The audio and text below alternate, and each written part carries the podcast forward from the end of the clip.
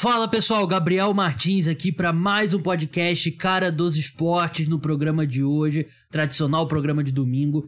Nessa primeira parte que vocês estão escutando agora, eu vou receber o meu amigo Caio Miari, jornalista, editor do The Score. A gente vai falar sobre os jogadores que devem se tornar uma estrela em 2022. Caras que darão um salto de qualidade, vão explodir na NFL, que boa parte do público nem sabe quem são mas que a gente acredita que darão um grande salto em 2022. Depois a gente vai continuar nossa série de previews por divisão. A gente vai passar agora pela NFC Sul, que é a casa do Tom Brady, com o Tampa Bay Buccaneers, do New Orleans Saints, do Carolina Panthers e do Atlanta Falcons. Na segunda parte desse podcast, que vai ser postada nesse feed também, eu vou conversar com o André Amaral, do Brasil Fantasy Football, como o mês de agosto é o mês internacional dos drafts de liga de fantasy football, que para quem não sabe, fantasy football é como se fosse o cartola da NFL. O André deu várias dicas bem legais para você ir bem no draft, para você montar bem seu time, sobre estratégia. Então não perca. Assim, se você quer ganhar sua liga de fantasy, é indispensável que você escute a segunda parte do programa. Mas ponto importante, Hoje é um dia histórico para o podcast Cara dos Esportes.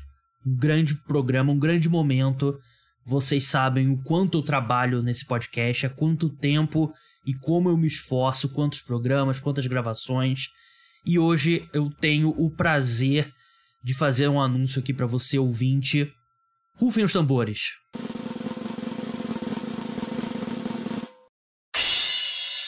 O podcast Cara dos Esportes agora é um parceiro oficial do Bodog. Bodog, um dos principais sites de apostas do mundo, dos mais antigos, um dos mais tradicionais, uma das marcas mais famosas, agora é parceiro do podcast Cara dos Esportes. Muito feliz por trazer isso aqui para vocês. Como eu falei, trabalho tanto nesse podcast há tanto tempo em busca de trazer o melhor conteúdo para vocês e para isso eu preciso dos melhores parceiros, eu preciso ter mais tempo, mais dinheiro para investir aqui no, no programa e esse parceiro vai me ajudar dessa forma. Como você pode me ajudar agora? Abrindo sua conta no Bodog. É um como eu falei, é um dos melhores sites de aposta do mundo. Não é à toa, eu conversei com alguns sites e foi um processo longo. Eu sei que muitos, tem muitos sites, influencers, podcasts, é, fechando com vários sites de apostas novos que estão chegando no mercado aqui no Brasil, com a explosão das apostas esportivas, mas eu tinha como prioridade fazer uma parceria com um site que eu pudesse confiar e que trouxesse uma grande amplitude de apostas diferentes, né? Tem tudo que você pode imaginar, futebol, NFL tem um caminhão de futuras e aposta em jogos. NBA, mesma coisa. Todos os esportes. Dá para apostar em quem vai ganhar a eleição para presidente aqui no Brasil. para você ver como tem variedade de apostas. Então, é por isso que eu escolhi o Bodog. Eu recomendo que vocês façam a conta nesse site. Muito importante. Tem que usar o link que tá na descrição. Se você não for através do link, o Bodog não sabe que fui eu que mandei e aí eu fico a ver navios. Então, faça sua conta, abra sua conta através do link, vai lá, clica, vai abrir, você clica lá, comece agora, e você faz a sua conta, muito fácil, muito simples, preenche seus dados. E eu vou te dar um, vou te dar um incentivo.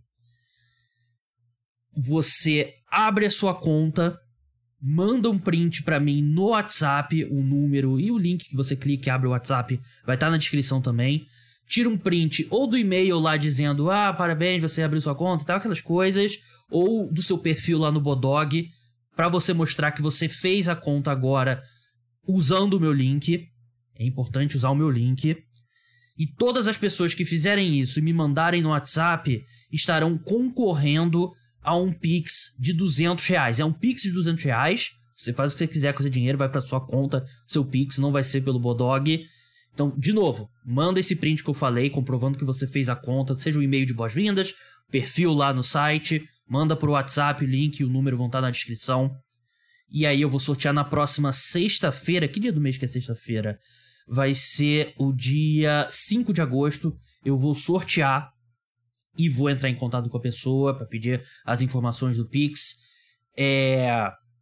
Então, sim, você vai fazer uma conta no site que é ótimo de apostas, tem todas as apostas possíveis e imagináveis, ótimas odds, e você ainda vai concorrer a 200 reais e você vai estar me ajudando no processo. Quanto mais gente eu levar pro Bodog, a gente tem que mostrar o poder do público do podcast Cara dos Esportes. É, é um orgulho muito grande, é um dia histórico para esse programa. O Bodog também oferece bônus de 100% no depósito inicial de até 120 reais, mas tem regras específicas, então leia o regulamento antes de, de usufruir dessa promoção, porque tem algumas regras lá. Para você evitar alguma surpresa na hora de sacar, você tem que apostar, tem que cumprir determinados regulamentos antes de fazer o seu primeiro saque. Então também é outra, outro ponto legal aí do Bodog. Então é isso, não deixe de concorrer a esse sorteio de 200 reais. Se você já aposta, você já tem costume de fazer aposta esportiva, eu recomendo que você passe a fazer apostas no Bodog. Como eu falei, ótimo site e todas as odds que eu cito aqui, tudo tem lá no Bodog. Você vai ver que eu vou citar várias no programa. Eu citei vários nos últimos programas, tudo tem lá no Bodog. Se você não aposta, é um bom momento para começar, mas seja você apostador novo, seja você um apostador experiente, aposte com responsabilidade. Aposte o dinheiro que não vai te fazer falta. Isso aqui é para ser uma diversão, não é uma renda complementar, não é o ah, vou viver de aposta. Não, não tem isso. É para ser uma diversão, como é o Cartola, como é o Fantasy Football, como é quando você vai assistir um jogo com um amigo e você aposta que o time tal vai ganhar e ele é, ah, vamos casar 20 aqui, eu acho que o Flamengo vai ganhar, não acho que o Vasco vai ganhar, aposta ali, é para ser divertido. Então, é isso, pessoal, muito feliz por trazer essa parceria agora. Podcast Cara dos Esportes tem como parceiro oficial o Bodog, um dos principais sites do mundo de apostas. Grande dia aqui pro podcast Cara dos Esportes. Crie sua conta usando o link na descrição. Sem o link da descrição, eles não tem como saber que eu te mandei. E aí eu fico a ver navios. Então é isso, vamos pro programa. Caio Miari aqui comigo, jornalista do The Score, lá do site canadense, que é um dos principais sites do mundo de, de cobertura de esportes dos Estados Unidos. Recomendo que você acompanhe eles nas redes sociais, tem aplicativo, tem tudo. Caio, Seja bem-vindo mais uma vez. E é aquela coisa, né? O convido. Você aceita. Eu vou continuar convidando e vou continuar te dando trabalho. Não remunerado, vai deixar, deixar bem Fala, claro. Gabriel. Fala, Gabriel. Obrigado pelo convite mais uma vez. É sempre bom estar falando aqui, né? Já que a gente vai estar sempre falando de futebol americano, por que não falar gravando? Sempre bom, sempre, eu sempre gosto de fazer isso. Então, obrigado pelo convite mais uma vez. Exatamente. Eu sei a data que o Caio vai entrar de férias, né? Eu sei que faltam uns 15 dias, mais ou menos. Eu não vou dar a data aqui das férias do Caio, mas eu quero. Eu tenho que encaixar pelo menos mais uns três podcasts antes dele voltar, de botar os, as pernas pro ar aí, descansar, vai vir ao Brasil. Espero que a gente consiga um tempinho aí pra gente se encontrar aqui no Rio, Caio. Mas vamos falar de NFL. Vamos falar, tem dois tópicos aqui pra gente debater bem importantes. O primeiro os jogadores que a gente acredita que darão um salto nessa temporada 2022 da NFL, né? Aqueles caras que vão se tornar uma estrela ou perto disso, que de repente a maior parte do público nem conhece nesse momento, e eu e o Caio vamos tentar prever aqui. Na segunda parte a gente vai fazer o preview da NFC Sul, né, a divisão do Tampa Bay Buccaneers, do New Orleans Saints, do Atlanta Falcons e do Carolina Panthers. Vamos começar pelos jogadores, Caio, vamos começar pelo primeiro na sua lista, jogador que você acredita que dará um grande salto em 2022? Gabriel, meu primeiro jogador é o Peyton Turner, defensive end do Saints. Foi bom você ter falado que talvez algumas pessoas não conheçam, porque o Peyton Turner ainda não caiu nas graças da NFL, a gente pode colocar assim, a escolha de primeira rodada do Saints na temporada passada. Veio da Universidade de Houston, jogador de talento inegável, ele tem porte físico dele foi feito para a NFL. É um cara que fisicamente já está pronto, mas os Saints pegaram ele como um projeto a longo prazo. É, o Saints, a ideia era deixar ele é, justamente num dos é, front sevens mais profundos da NFL. Então a ideia era adaptar o Peyton Turner e tudo mais. E na temporada passada ele apareceu só em cinco jogos por conta de lesão, então praticamente teve a temporada de calor arruinada. Nos, próximos, nos próprios cinco jogos ele pouco, pouco apareceu. Enfim, nessa temporada, o Saints é, ele deu um salto absurdo E ele tem feito, né, já puxando o gancho de training camp, ele tem, tem sido um dos destaques do Saints no training camp. Ele tem jogado mais, pela logística, ele está um ano. É, ele né, teve essa evolução. E o Saints também tem algumas lesões no front seven, principalmente do Marcus Davenport, que é, não está treinando, né? Ele teve duas lesões é, duas, ele passou por duas cirurgias no, no, ombro, ele amputou parte do dedinho, enfim, o status dele é bem incerto. E com o Marcus Davenport, que a gente pode discutir ou não se ele atingiu o potencial que se esperava dele, mas ele, querendo ou não, é um dos titulares desse time. Com ele fora, o Peyton Turner, o Saints precisa muito do Peyton Turner, e nos treinamentos até agora, o Peyton Turner tem sido um dos destaques do Saints, ele tem dominado a linha ofensiva do Saints, que não é uma linha ofensiva tão forte quanto a do ano passado, mas ainda está entre as melhores da NFL.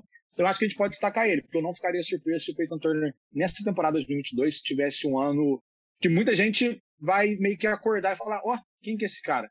A gente vale a pena destacar. Escolha de primeira rodada do ano passado, tem um talento absurdo.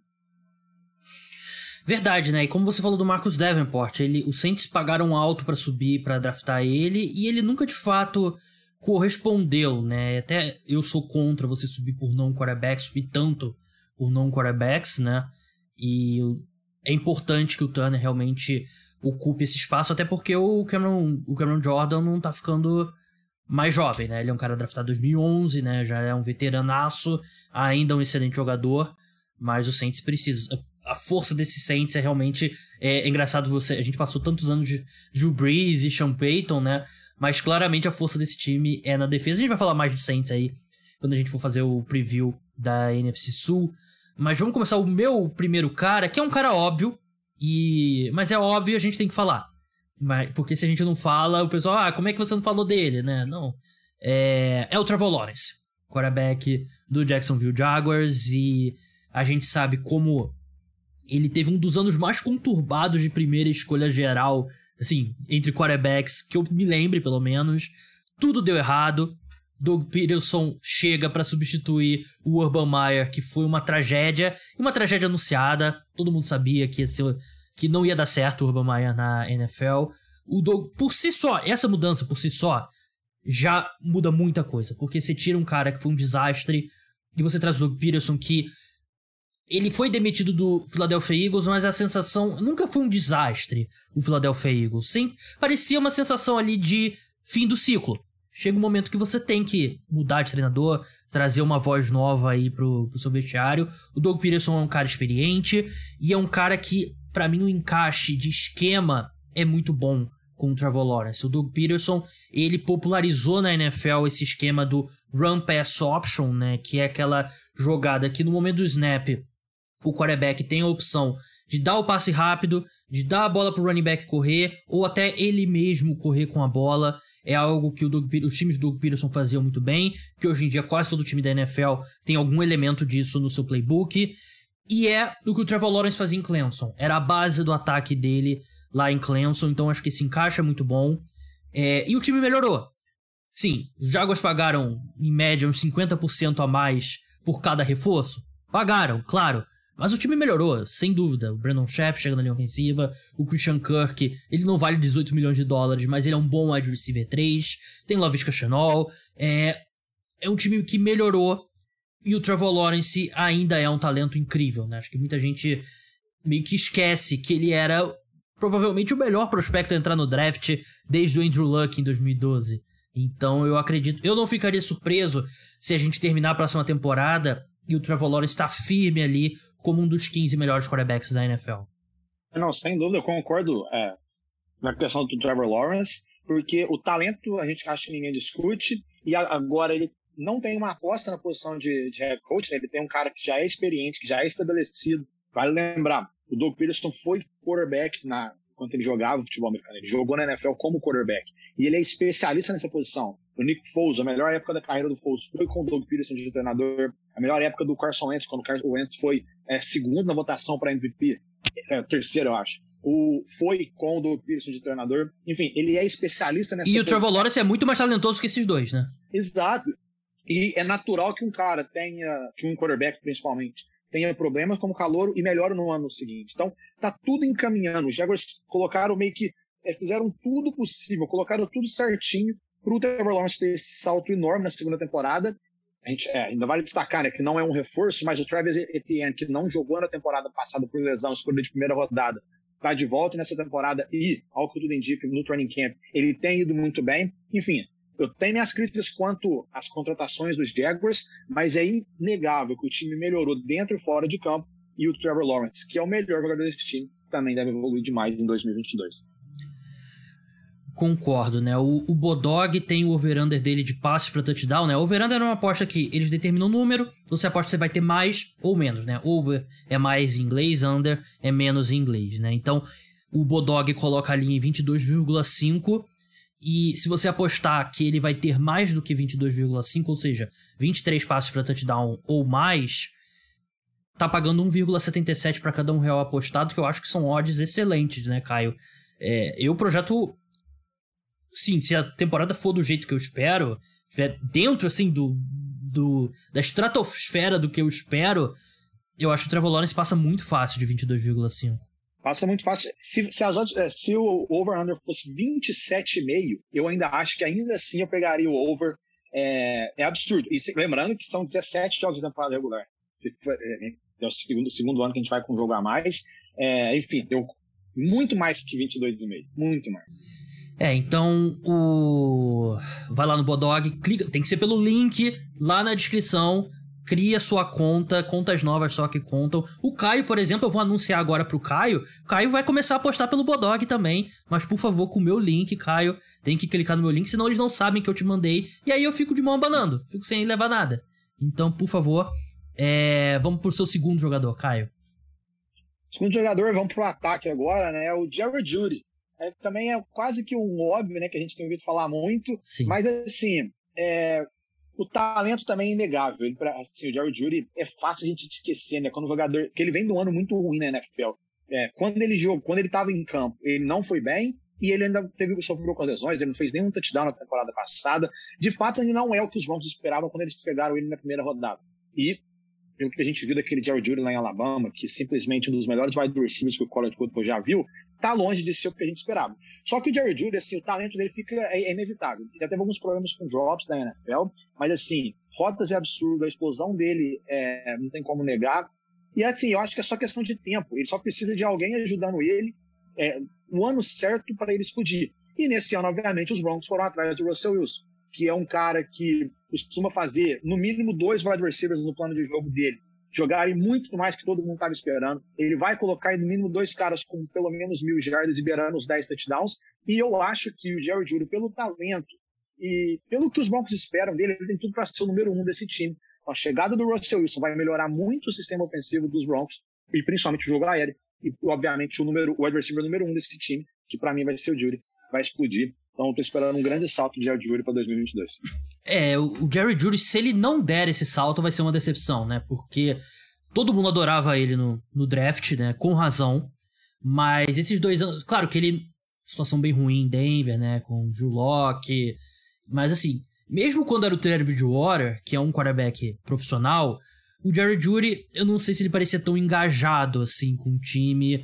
Ele parecia às vezes meio freelance dentro, assim, é o time fazer uma coisa e ele tava fazendo o dele.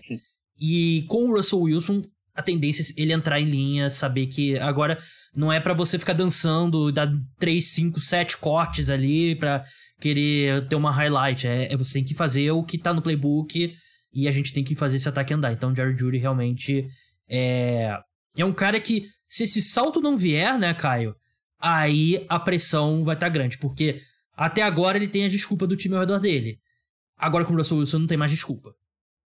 Não tem mais desculpa. E assim, o, o, o grupo de wide receivers dos Broncos é muito bom. Então, eles provavelmente talvez consigam achar alguém para virar o número um se o Jerry não, não, não, tiver um começo de temporada muito surpreendente.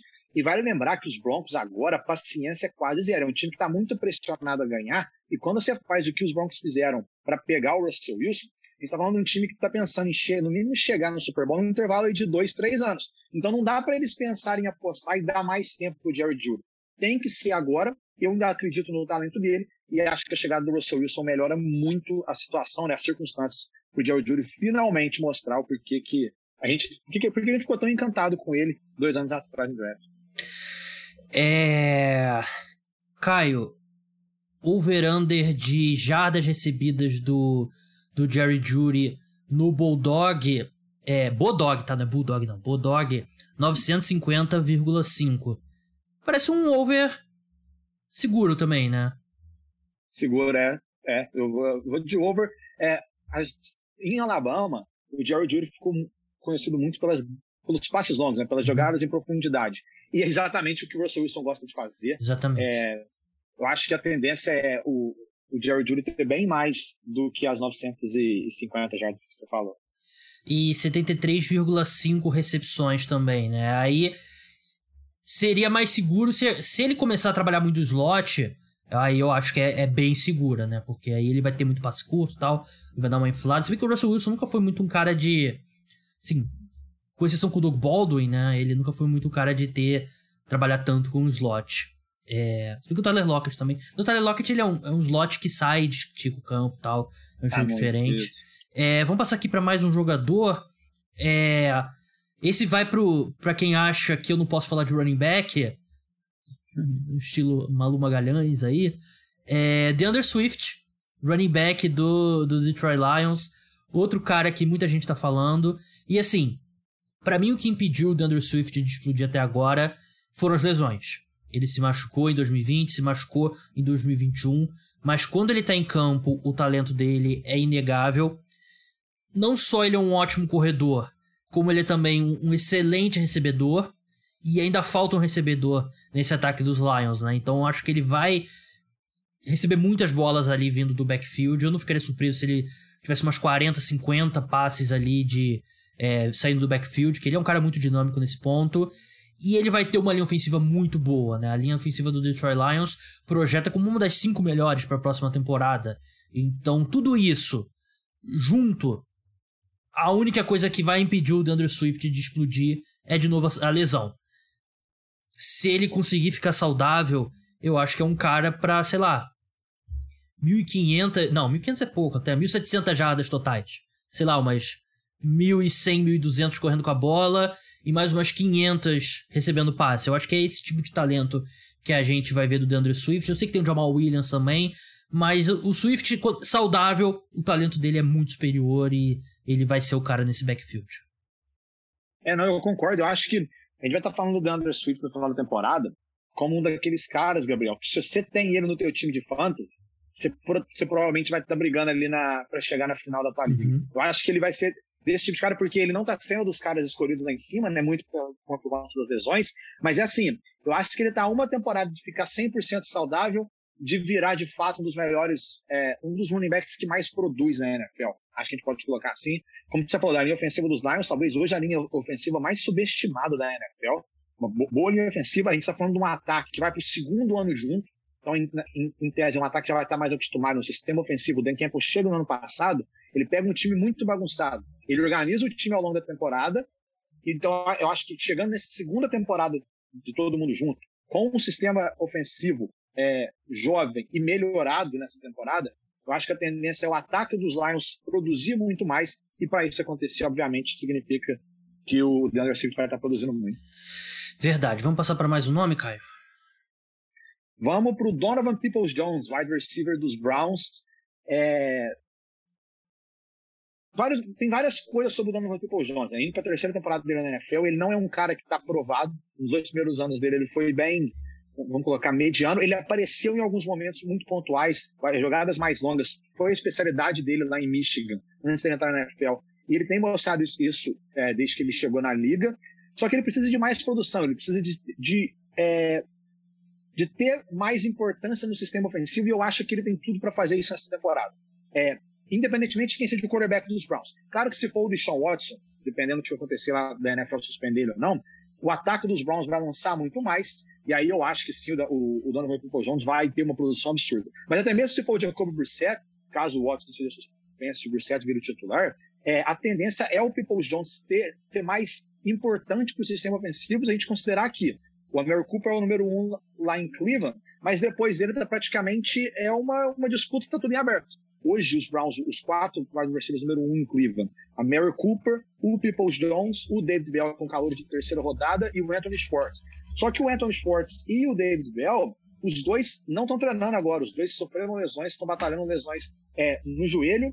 Então, assim, a gente está falando de um, de um, setor, né, de, uma, de uma posição em Cleveland que já não tinha muitas opções, e as que tem, a maioria está sofrendo com lesão, e a gente não pode deixar de, de lembrar que o Américo Cooper ele não, não, não, tem conseguido ficar mais saudável, né? ele não tem conseguido jogar tanto igual ele já jogou. Enfim, eu acho que o Donovan Peoples Jones pode ter uma importância para esse time de Cleveland muito grande em 2022 e aí, consequentemente, ele vai produzir mais do que a gente está esperando. Concordo, né? Oportunidade ele vai ter, claro que é uma diferença grande você ter o Jacob Brissett, né, como, como titular, mas é, eu gosto dele, sempre achei um wide receiver talentoso o Donovan, que ele é Donovan Peoples Jones, né, que é Peoples Jones. que derruba Donovan a gente, né? Derruba todo estudante de curso de inglês, né, que aprende que people é o plural de person, né? Mas aí o cara vai lá, mete um peoples e quebra a nossa mente. É, eu vou falar de defesa agora. Eu eu tenho um que é óbvio, que eu quero tirar logo do caminho, que é o Patrick Surtain, segundo, né, cornerback do Denver Broncos. Ele fez uma temporada de calor muito boa. E eu ficaria surpreso se ele não terminar a próxima temporada como um dos melhores cornerbacks da NFL. Então, acho que é um cara que tem tudo ali para se firmar como uma das estrelas aí da, da liga. Um cara um pouco menos óbvio, que eu separei aqui, é o Joe Tryon Shoyinka, né? O Ed do, do Tampa Bay Buccaneers. Ele jogou snaps limitados na última temporada, né? Ele teve ali um, uns 500, 600 snaps e fez várias coisas em campo, né? Às vezes alinhou ali um pouco mais pelo interior, às vezes alinhou como Ed mesmo, que é a posição dele. Ele chegou até a cobrir pro passe. E agora ele vai ter todos os snaps que eram do Jason Pierre-Paul. Ele vai ser o edge rusher titular no lado oposto do Shaquille Barrett. O Shaquille Barrett é um excelente edge rusher, então é, as defesas vão se preocupar mais com o Shaq Barrett. E o Shrinka, ele é um cara que se esforça muito em campo. É um cara que tem aquele motor que não para, né? O cara que tá sempre tentando ali. Se ele. A primeira tentativa dele ali passar pelo tackle não dá certo, ele vai pra segunda, ele persegue a jogada pelo por trás e. Eu não sei se ele vai ter um número de sacks alto. E a gente sabe, aqui a gente já discutiu, eu e o Caio já debatemos aqui, que sacks é uma da, das estatísticas mais enganadoras, né? Mas ele, para mim, é um cara que vai ter uma ótima temporada e não acho. Até pela versão que a gente viu do Jason Pierre-Paul da última temporada, para mim ele é um upgrade em relação ao Jason Pierre-Paul e é uma defesa. A gente vai falar mais do Tampa Bay Buccaneers como um todo, né? Então não quero entrar muito nesses detalhes, mas é um cara que tem muito talento e ficou atrás de um time que é parecido com a situação do do Peyton Turner, né? Parecido. E jogar em Tampa ajuda muito, porque o interior da linha defensiva dos Bucks é tão forte e vai continuar sendo com o Vira e com o Akin Hicks, que se abre muito espaço para quem está nas laterais. E como você falou, normalmente, é, Ed Rushers que são jovens, é, o que complica muito é quando eles entram no time e eles já são o número um logo de cara. Sim. No caso dele, não precisa ser, como você falou, o Shaq Barrett é o cara que vai pegar mais double teams e tudo mais. Então, assim, e de novo, a, a defesa dos Bucks é uma defesa que sofreu poucas mudanças em relação ao ano passado, já está estabelecida. O Todd Bowles continua lá, né? Agora ele é até o head coach do time. Enfim, acho que a tendência é os Ed Rushers dos Bucks, assim como o Jason Pierre-Paul é, fez quando estava lá, a tendência é eles terem sucesso. Qual o próximo nome na sua lista, Caio? Eu vou de o Jordan Brooks, o linebacker do, o linebacker do Seahawks. É estranho falar do Seahawks, né, porque é um time que é difícil a gente projetar qualquer coisa boa hoje, hum, porque a situação de quarterback do time é lamentável com o Drew Locke e com o Dino Smith, mas o Brooks ele teve um começo, vale lembrar, né? Os Seahawks pegam ele na primeira rodada, muita gente questiona, mas os Seahawks insistiram muito nele. Os Seahawks sempre é, se mostraram muito é, confiantes no é, que, que, o Jordan Brooks ia virar. Ele não começa muito bem na NFL. É, felizmente para ele, ele não, ele não precisava ter sido titular logo de cara, igual aconteceu, né? Porque o Bob Wagner estava a vida inteira lá. Mas gradativamente o Brooks melhora muito desde quando ele chega na liga. E assim, ele vai agora para a temporada mais importante da carreira dele. Ele vai estar em evidência muito mais que ele já teve em qualquer outra época, né? Porque o Bob Wagner sai e ele tem essa responsabilidade. A gente está falando do Bob Wagner, um dos melhores linebackers da história da NFL, e ele deixa um legado nesse ano e o Brooks agora está pronto para chegar. O Brooks é um cara que a velocidade dele é absurda, é, ele sempre foi um bom tacleador e a leitura de jogo dele melhorou muito desde quando ele chega na NFL. Hoje ele é um cara que consegue cobrir passes e por causa da velocidade, isso ajuda muito ele. É, vai ser difícil a gente olhar e perceber muitos destaques no Seahawks, destaques individuais esse ano, eu acho, que provavelmente vai ser uma temporada longa para Seattle, mas o Jordan Brooks, eu acho que a gente, essa temporada ele certifica como um dos principais linebackers da NFL, e eu acho que ele vai ser, é, ele, em breve eu acho que ele vai pegar uma extensão muito grande, e ele vai ser um dos, um, um dos pilares dessa defesa do Seahawks daqui para frente. É, a questão do Jordan Brooks é assim, ele é superar o estigma, né? Porque ele não foi uma escolha boa, não, assim, ele pode explodir, se tornar um ótimo linebacker agora, mas não vai apagar que ele não foi uma escolha boa. Só que ele já tá lá. E aí você tem que. aquela coisa de fazer limonada com limão. E ele, de fato, ele melhorou mesmo. E. Linebacker é isso que, você falou sobre. O. Parte mental, né? O reconhecimento de jogadas é, é muito importante. Porque muitos desses linebackers entram em campo ultra atléticos, no college, tá fazendo tackle o campo todo. Só que é o cara que corre errado, né? É o cara que é, se, se perde no play action, não encontra o, o carregador. Então você não adianta você ser só rápido. Você tem que reconhecer a jogada. E isso é uma evolução realmente que ele mostrou. Então acho que concordo com você. Eu acho que é um cara que pode se firmar como um dos melhores linebackers da liga, né? E vai ter. Sim, ou ele vai se firmar como um dos melhores linebackers da liga, ou ele não vai ter a, a renovação de quinto ano é, exercida, né? Porque ele vai ser jogado no fogo. Ele vai ter que ocupar o espaço deixado, como você bem falou, um dos melhores linebackers da história da NFL. É, passar por mais alguns nomes aqui rápidos, antes da gente ir pro preview da NFC Sul. Tem dois caras aqui que estão na minha lista ainda, Caio. O primeiro é o Joe Noteboom, left tackle do, do Los Angeles Rams, né? Ele, como eu, como eu falei lá no começo, né? Não era jogadores, ah, jogador jovem necessariamente. O Joe Noteboom já tem 27 anos, completou agora também. E sempre quando ele entrou no, no time dos Rams, ele entrou bem. Ele sempre foi aquele meio que o sexto homem da, da linha ofensiva do Los Angeles Rams. E no ano passado, quando ele teve que substituir o Andrew Whitworth, ele jogou no nível muito bom. Então, eu acredito que ele vai. É, vai continuar esse alto nível, agora como titular em tempo integral. Eu acho que ele vai ser um, um left tackle acima da média na NFL. E a gente sabe que Sim, pode parecer, pô, o Gabriel falou que o cara vai ser acima da média, tá ficando em cima do muro. Mas ser um left tackle acima da média na NFL é extremamente valioso, né? Uma posição muito escassa na liga. Eu acho que ele vai ser. Vai manter. O... Sim, ele não vai ser o Andrew Whitworth, né? Um dos melhores left tackles aí da história recente da NFL. Mas eu acho que ele vai jogar num nível bom o suficiente que não vai ser ele o problema nessa linha ofensiva se tiver algum.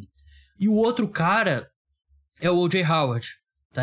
do, ex-Tampa Bay Buccaneers, que agora tá no Buffalo Bills. para mim, ele é muito mais talentoso que o Dawson Knox, né? Que é o Tyrande 1 da equipe atualmente. Ele nunca conseguiu se encaixar em Tampa. Parte é lesão, parte é culpa dele mesmo, parte é encaixe técnico. Mas a gente já viu, não é incomum Tyrants demorarem um pouco a se encontrar na NFL. Ele vai ter o Josh Allen passando a bola agora para ele. Então vai ter um ataque que você tem o Stephon Diggs, você tem o Gabriel Davis, que também é outro cara é, candidatíssimo aí a explodir.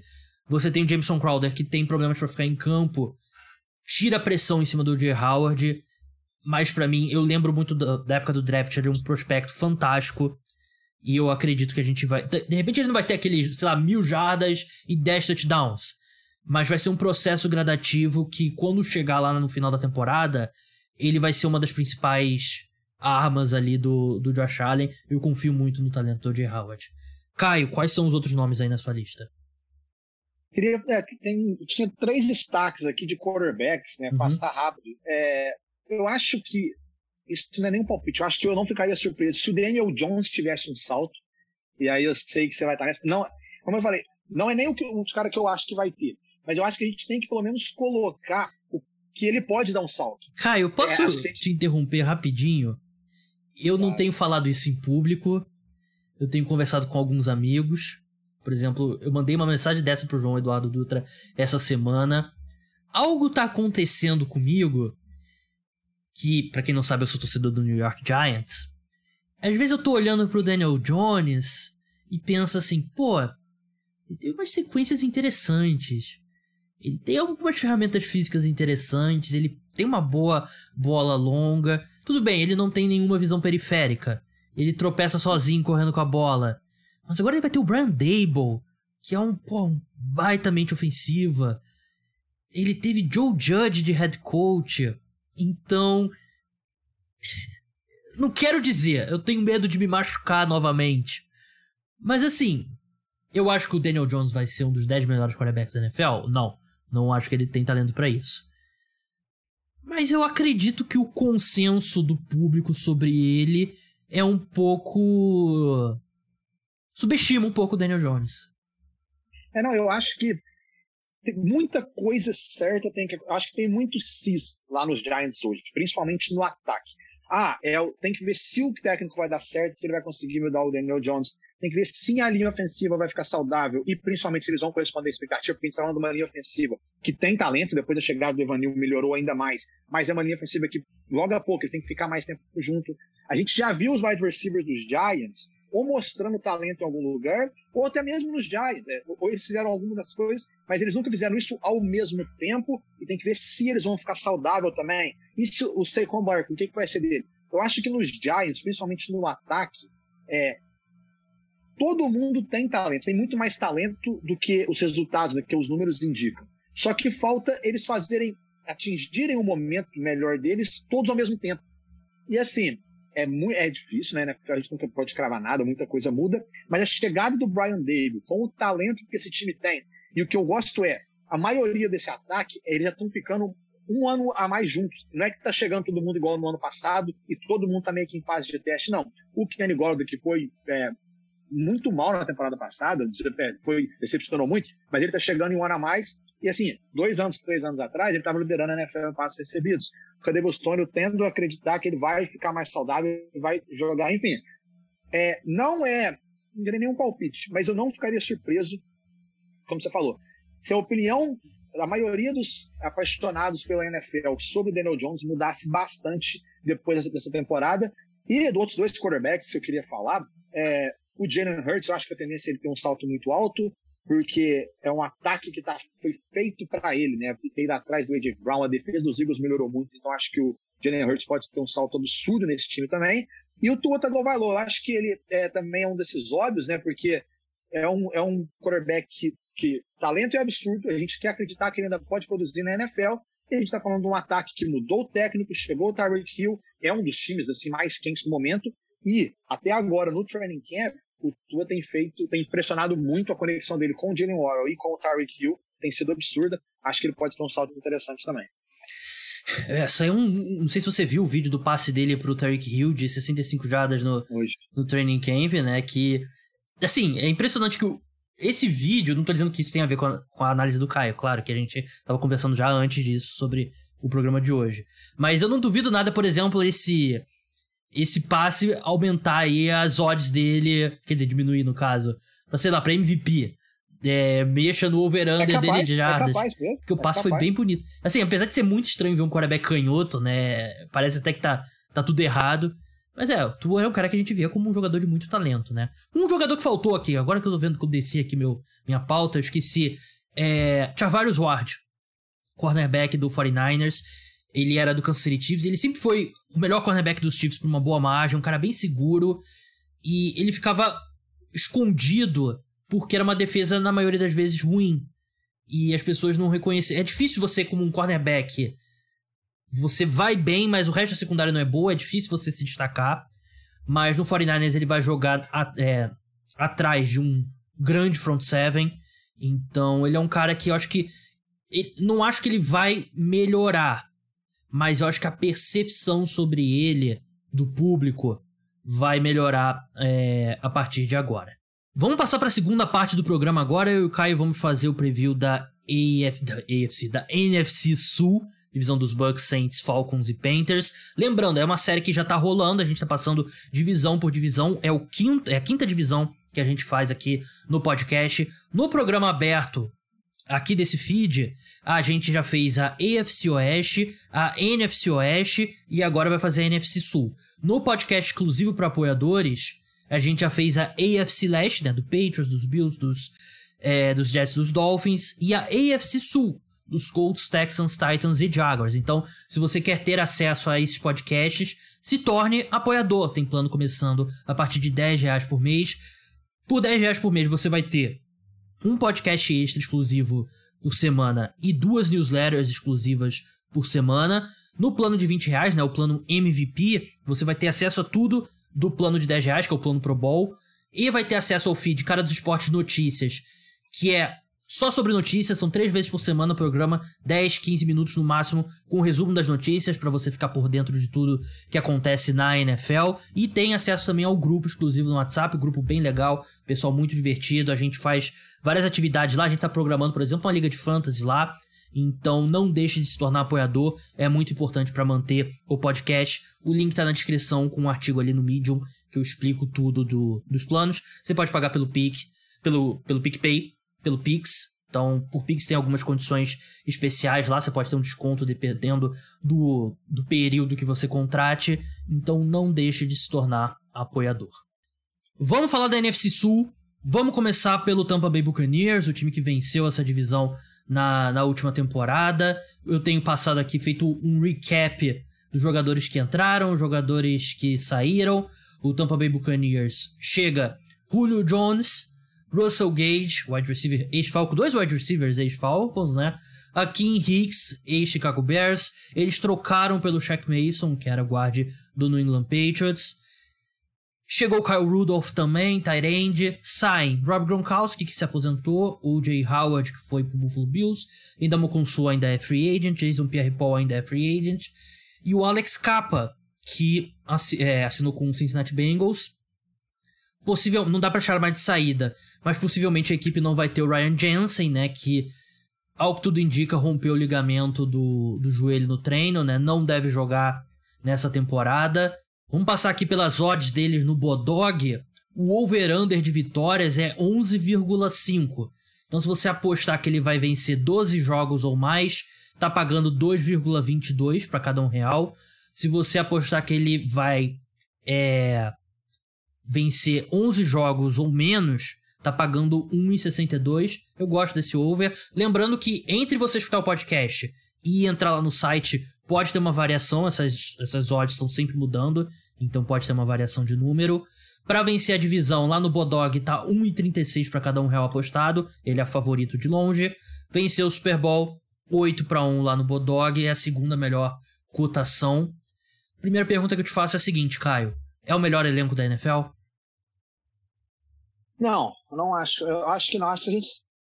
É, é, tem um exercício interessante pra gente fazer até em algum, em alguma outra, algum outro episódio, mas se a gente colocar assim, os 22, né, 11 de ataque, 11 de defesa, eu acho que os Bucks, claro, vão estar entre os melhores, mas eu acho que dá pra gente talvez achar algum melhor que o time dos Bucks. Eu não sei. A minha expectativa com os Bucks não é tão alta, igual foi. Eu tinha mais expectativa em 2020 e 2021, né, nos dois primeiros anos do Brady lá, do que eu tenho nessa temporada. Eu acho que muito pelas incertezas da linha da linha ofensiva e até mesmo no grupo de recebedor. Eu gosto desse time dos Bucks. Eu acho que é um time que vai estar nos playoffs. Eu acho que é um time que vai brigar e não tem como apostar nunca contra o Bears nos playoffs. Então, assim, os, eu coloco os Bucks como candidato a ganhar o Super Bowl. Mas, é, é assim, eu tenho, acho que mais incertezas e mais dúvidas quanto aos Bucks do que a maioria das pessoas nesse, nesse mês aí que antecede a temporada. Você vai ser o, o próximo a prever o declínio do Tom Brady? Próxima não, vítima? Não, eu, eu, eu, nunca aposto contra o Brady. Isso eu já aprendi. Se ele chegar nos playoffs, na temporada regular eu acho que dá para apostar. Tanto é que, inclusive, eu acho que eu, eu, pegaria o under. Eu acho que os Bucks. Eu sempre faço uma simulação oficial minha para a temporada. Eu comecei. Eu acho que os Bucks vão ganhar 11 jogos esse ano. É, o que vai ser suficiente para ele para os playoffs, mas é um pouquinho abaixo do que eles estão colocando. Mas nunca vou apostar contra o Brady. Uma vez que ele chega nos playoffs, eu estou sempre apostando a favor do Brady. É bem na linha aqui do Bodog, né, que eu falei para vocês e é realmente tem várias mudanças nesse time, né, que eu acho que é um ponto importante. Eles vão ter três jogadores diferentes no interior da linha ofensiva, né? Três titulares diferentes. O eu até acho que o Shaq Mason é um upgrade em relação ao Alex Capa. Quanto a isso, não tenho muita dúvida. Mas eles perderam o Ali Marpet, que se aposentou, que era o outro guarde. E como eu falei, o Ryan Jensen, deve estar fora por lesão. Mas assim, você ter o, o Wirfs como right tackle e o Donovan Smith como left tackle, para mim é a base importante. Se nenhum desses três aqui forem horríveis, e o Shaq Mason a gente sabe que não vai ser horrível. Depende muito do Robert Hensey e do Aaron Stinney, que serão os outros dois jogadores. Porque ele é ofensivo é aquela questão, né? O, é o elo fraco que importa.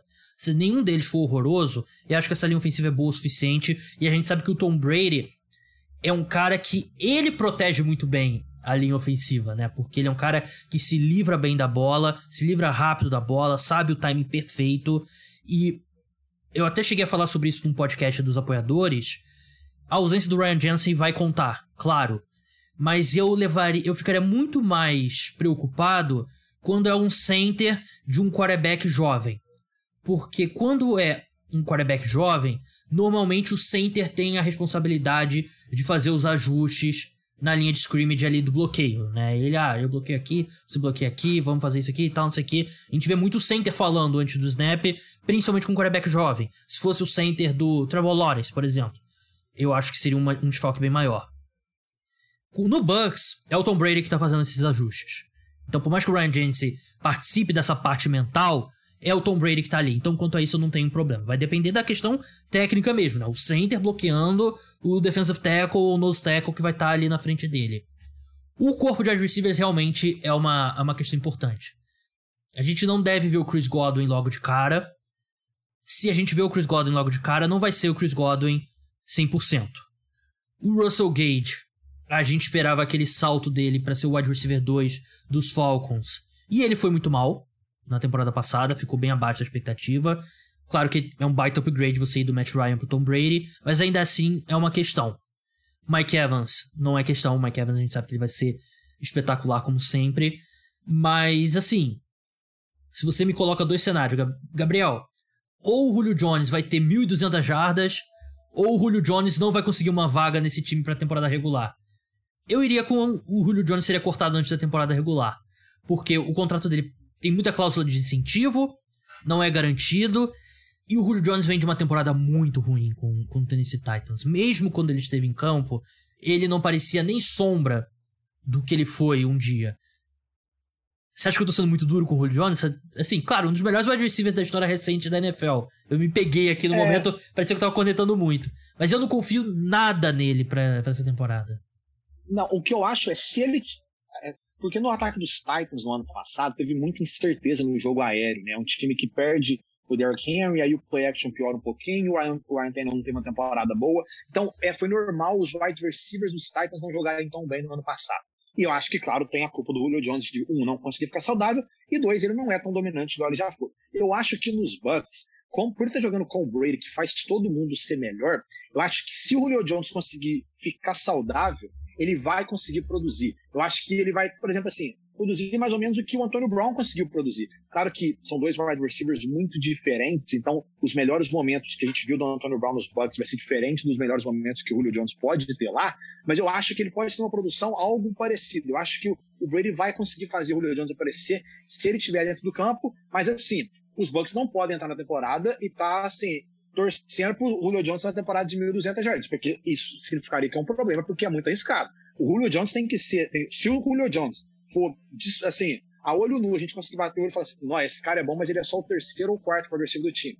Aí eu acho que os Bucks estão interessantes. Agora, se o Chris Godwin demora mais para voltar do que a gente está esperando, e aí os Bucks têm que ir para Russell Gage ou Julio Jones como, wide receiver número 2, e a gente sabe que o Mike Evans, ele oscila muito, ele é um ótimo cara dentro da, da red ele é espetacular mas durante o jogo ele nem sempre domina tanto, igual outros wide receivers fazem. Eu acho que nesse sentido que os Bucks podem ter um pouquinho de problema, e lembrando que o Gronk é, não está no time mais. Então, é, eu tenho esse ataque dos Bucks, eu acho que no final das contas, eles merecem o benefício da dúvida só por, por ser o Brady, por o coordenador ofensivo ter continuado mesmo, e tem ainda o fato do Bruce Arians ter saído, que eu acho que também é uma coisa que a gente tem que levar em consideração. Mas o ataque dos Bucks, no final das contas, eu acho que o Brady ainda vai conseguir arrumar a solução para tudo.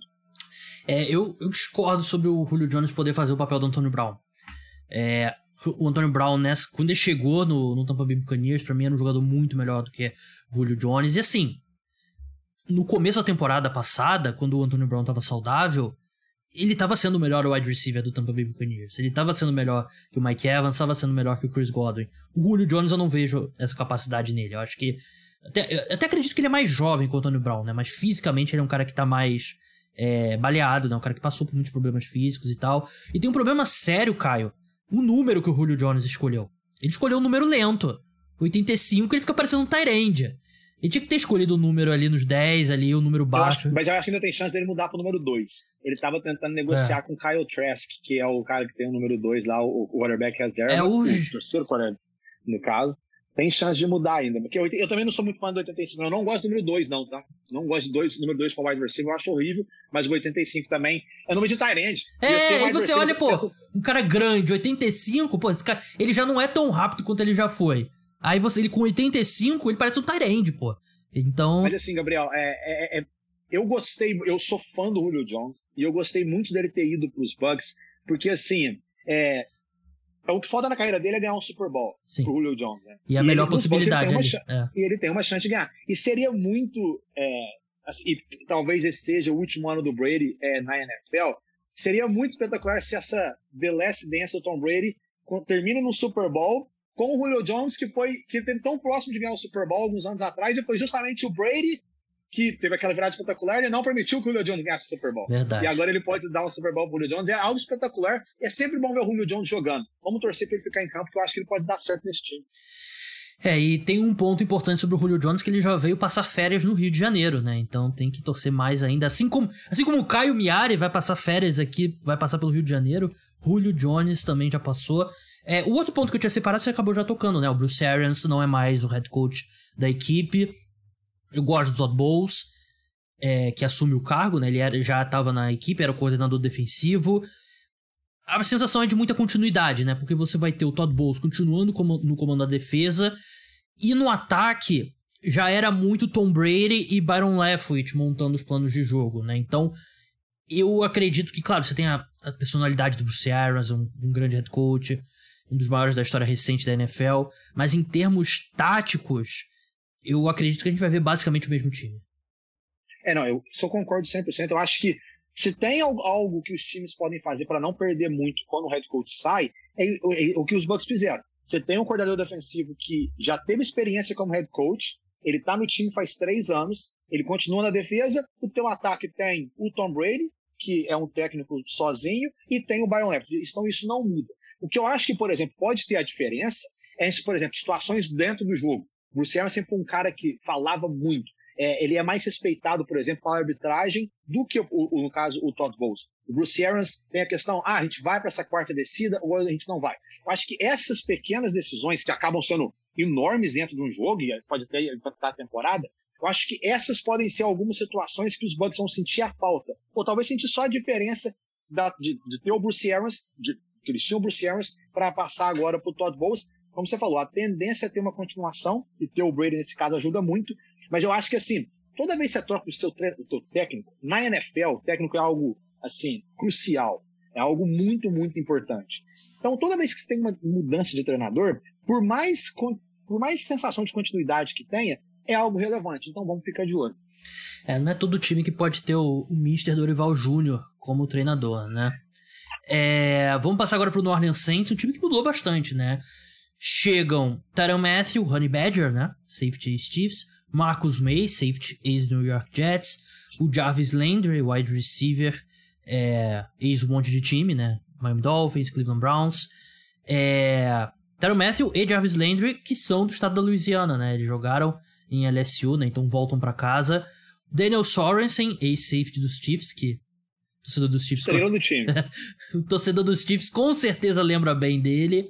Eles selecionaram no draft o Chris Olave, né, wide receiver, o Trevor Penning, offensive tackle. Saíram nomes importantes. Teron Armstead, um dos melhores left tackles da NFL. Marcus Williams, um dos melhores safeties da NFL. Sean Payton, uma meia aposentadoria. A gente sabe que ele vai voltar em algum momento, né? Mas ele deixou a equipe. E o Con Alexander, que nunca se firmou de fato na equipe, né? Agora assinou com o New York Jets. No Bodog, o over-under de vitórias deles é 8.5 e tá pagando 1.77 para mais de 8,5 e 2 para menos de 8,5, então tem mais dinheiro entrando no over, né? Para vencer a divisão lá no Bodog tá pagando 4,25, né? Segundo, segunda melhores odds ali na, na divisão. E pro Super Bowl 46.1, que coloca eles ali como vigésimo colocado entre os 32 times. Primeira pergunta, e a pergunta mais importante, e é que vai definir o teto desse time, é: o que, que a gente vai ver do James Winston em campo, Caio? Eu acho que a gente vai ver algo muito parecido com o que a gente viu na temporada passada. É, a gente vale lembrar, no né, Saints temporada passada foi, terminaram 9-7, eles flertaram com os playoffs e acabaram ficando fora, mas com o James Winston, cinco vitórias e duas derrotas. O James Winston, nos jogos que ele, foi, que ele começou como titular, né? O James Winston estava fazendo uma temporada muito aceitável. Ele tinha, estava com ele, a porcentagem né, de touchdowns para interceptações que ele lançou na temporada passada, se você pegar a primeira metade de qualquer temporada da carreira dele, nunca foi tão bom quanto o que ele fez na temporada passada. E ele tinha feito isso Claro com uma linha ofensiva muito sólida, com um técnico genial, com um coordenador ofensivo muito bom, mas com um grupo de wide receivers, talvez o pior da NFL.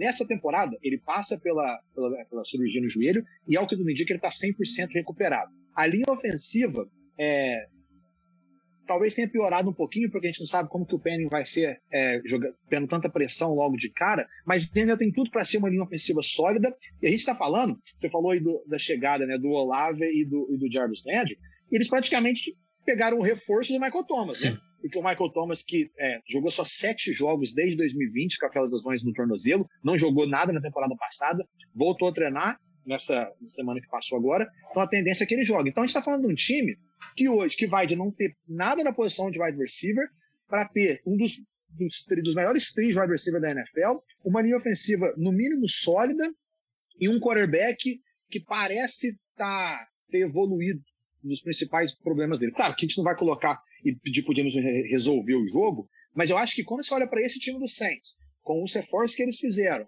e com a defesa que eles têm, o James Winston pode ser o cara certo para esse time. Só vale destacar, né, Gabriel, que o Alvin Kamara, que para mim é, é a principal arma desse time, ainda pode ser suspenso pela NFL.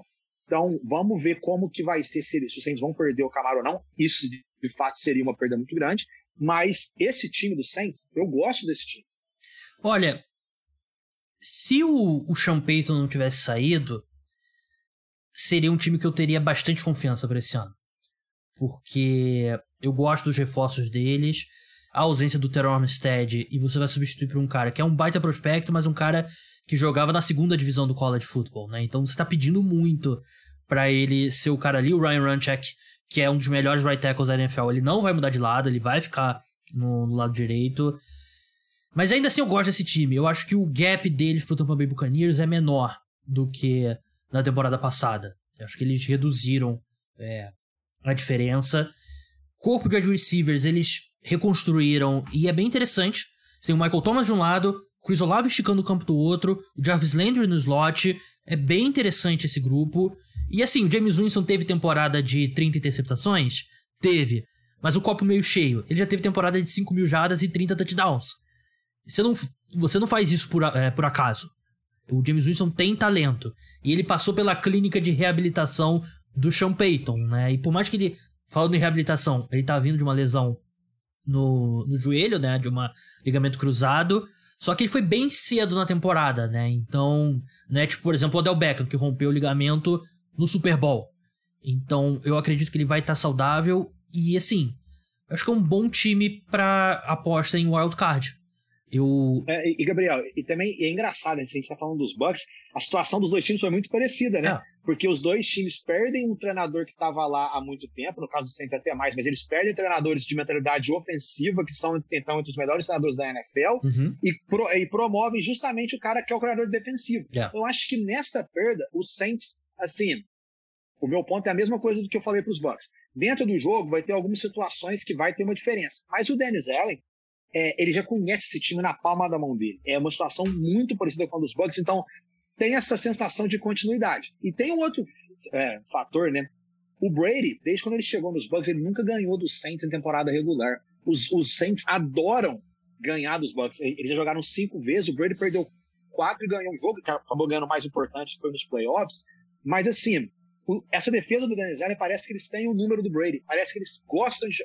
A gente lembra do ano passado, quando os Bucks perderam de zero para essa defesa. Então, assim, é, não só esse time está reforçado, não só tem essa, talvez essa questão da continuidade, como é um time que dentro da divisão ele, ele sabe jogar. Verdade. E claro que pra, quando, quando você está pensando em ir para os playoffs e brigar os playoffs, a tua campanha dentro, dentro da divisão é, é crucial. Então, esse time do Saints, ele vai estar tá bem competitivo. E tem que dar mérito, Gabriel, para o Saints em geral, né? O, o Mickey Loomis, lá, o, o General Manager. Porque assim, você perde o head coach, E o Saints falou: não, vamos tentar continuar ganhando agora. Então o time vai atrás de contratações pontuais para manter o time competitivo e, e, continuar brigando. É um time que é bem interessante o Saints. É, realmente essa coisa do treinador é parecido, mas eu acho que o, o prejuízo do Saints é bem maior com o Sean Payton, é, pelo que ele representa para a equipe. E não tem Tom Brady aqui, né? é maior, é, é maior, é maior.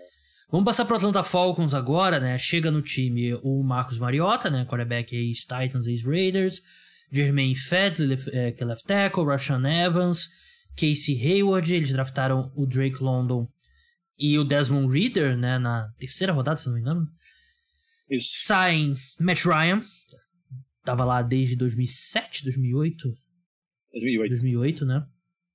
Dante Fowler Jr., Hayden Hurst. Uh, as odds deles lá no Bodog, o over-under deles de vitórias lá é 5. 2,45 para mais de 5 vitórias, 1,52 para menos de 5 vitórias. Se você apostar os 5, se der 5 exatamente, você recebe seu dinheiro de volta.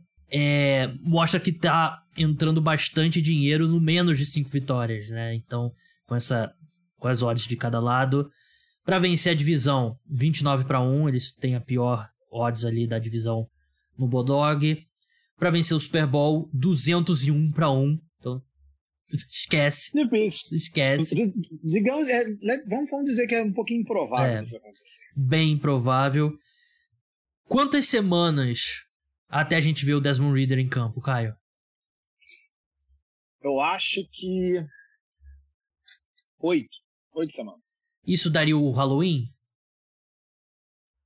Seria mais ou menos seria um pouquinho antes. É, seria um pouquinho antes. É, um eu, pouquinho eu não acredito que o Marcos Mariota vai ver. Eu não acredito que ele vai sair para pegar doces ou travessuras como o quarterback titular do, do Atlanta Falcons. Até, até porque tem uma. Ele assim, a gente não quer. não torço por lesão. Mas o Marcos Mariota é um cara que se machuca muito. E esse time não vai a lugar nenhum com o Mariota, nem com o Desmond Reader. O Desmond Reader, pelo menos, você joga ali, pô, quarterback jovem, apesar de ter cara de velho. Vamos ver o que a gente consegue aqui. De repente ele é promissor, de repente a gente achou um quarterback. Mas eu, eu até acho que eles têm um grupo de skill positions interessante. Com o Drake London, com o Kyle Pitts, com o Cordarrelle Patterson. Em 2023, quando o Calvin Ridley voltar, né, da suspensão por aposta. Acho que é interessante, mas eu não vejo esse time indo a lugar nenhum. Eu não consigo ver um cenário que esse time não tenha uma escolha no top 5 do draft, não tenha uma das 5 piores campanhas da, da temporada. É, eu acho que é um, ano, é, um, é um ano de muito teste, né? É, é, assim, é o desenvolvimento de muito jogador, é muita mudança. Acabou de perder o franchise quarterback, e aí você fez tua, você postou quase tudo que você podia para pegar o Deshaun Watson, né? quando ele estava para ser trocado. Você não consegue. Então, assim, talvez não seja o, o status que o Arthur Smith queria, porque ele, o head coach, quando está no, no, segundo ano dele, ele já, tá, ele já quer estar tá começando um processo de reformulação, já está mais avançado, mas está ao contrário. Os Falcons estão passando. Talvez o processo de reformulação dos Falcons não tenha nem começado, eu diria. Talvez essa vai ser uma temporada quase que um, um pré. Eles vão fazer um pré para a renovação, vai começar de verdade quando eles acharem um quarterback. E eu acho difícil que o quarterback seja ou o Desmond Reader ou o Marcus Mariota, mas como você falou, o Reader vai ter que jogar em algum momento para você ver se ele é ou não é o fato dele ter caído muito no draft, os times provavelmente sabem que ele não ficaram impressionados com ele, então é difícil a gente achar que ele vai salvar. Mas assim, esse ano vai ser meio que avaliar os jovens talentos que o time tem. Então, assim, a linha ofensiva tem muito cara jovem, vamos ver se eles conseguem mais continuidade. Você quer ver o Kyle Pitts esse ano é, repetir a quantidade de áreas que ele teve, mas ele tem que fazer mais touchdowns. Você quer ver, por exemplo, o, o Drake London, que foi o primeiro wide receiver escolhido nesse, nesse último draft, você quer ver ele evoluindo. Então, assim, o que eu acho que esse ano vai ser o principal, assim, a principal história dos Falcons é vamos tentar arrumar os caras jovens e ver se eles vão continuar evoluindo, para quando a gente arrumar um quarterback, a casinha tá quase pronta. Então, tipo assim, o time, o AJ Terrell, eu acho que ele já meio que se estabeleceu como um dos melhores cornerbacks da NFL, mas ele tem continuidade de mais um ano, você já dá um contrato novo para ele, enfim. É muita mudança, é muita coisa que os Falcons estão avaliando, então é, vai ser um ano que provavelmente vai ser bem difícil em Atlanta. Vamos passar pro Carolina Panthers agora. É, chega Baker Mayfield, uma troca com o Cleveland Browns, Rashard Higgins também do Cleveland Browns, mas acho que ele chegou antes, né, do, do Baker. Chegou, é, chegou, chegou. O Austin Corbett, né, que era a guarda do Los Angeles Rams. Saem Stephon Gilmore, né, o time que foi adquirido durante a última temporada em troca. Cam Newton sai. o center Matt Parade sai, Hassan Reddick assinou com o Philadelphia Eagles. No Bodog, o over-under de vitórias deles é 6,5, pagando 1,90 para mais, 1,83 para menos. Para vencer a divisão lá, tá pagando 11 para 1, que é o terceiro, terceira melhores odds aí. E para vencer o Super Bowl, 151 para 1, outro time aí bem improvável. Mas assim, Caio, olhando, quando eu tava estudando aqui pra gente gravar o, o podcast, tava olhando aqui o elenco do Carolina Panthers, né, estudando e tal. Não é, não é um elenco tão ruim. Não sei se pelo fato do Baker Mayfield coloca uma cara um pouco melhor, mas não é um elenco horroroso. E assim, a linha ofensiva tem sido um problema para a equipe? Tem sido. Mas eles têm um right tackle muito bom, que é o Taylor Motton, que é o melhor jogador disparado dessa linha. E draftaram o Iken Ekono, muito alto, que para muitos era o melhor tackle da classe.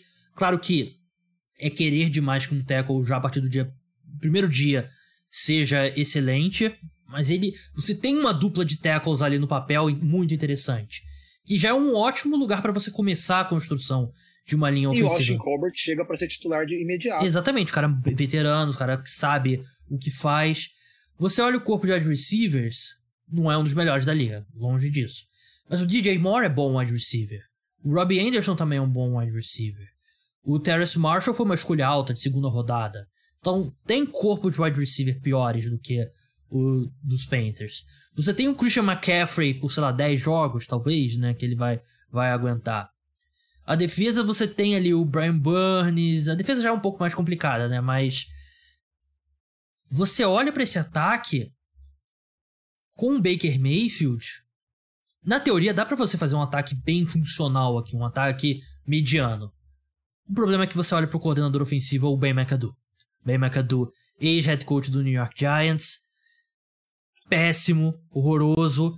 A equipe draftou um, é, demitiu um cara muito promissor no Joe Brady para contratar o Ben McAdoo, que é péssimo. Então, por isso que eu não acredito nesse time dos Panthers. Mas em termos de talento, é um elenco bem melhor do que muita gente dá crédito para eles.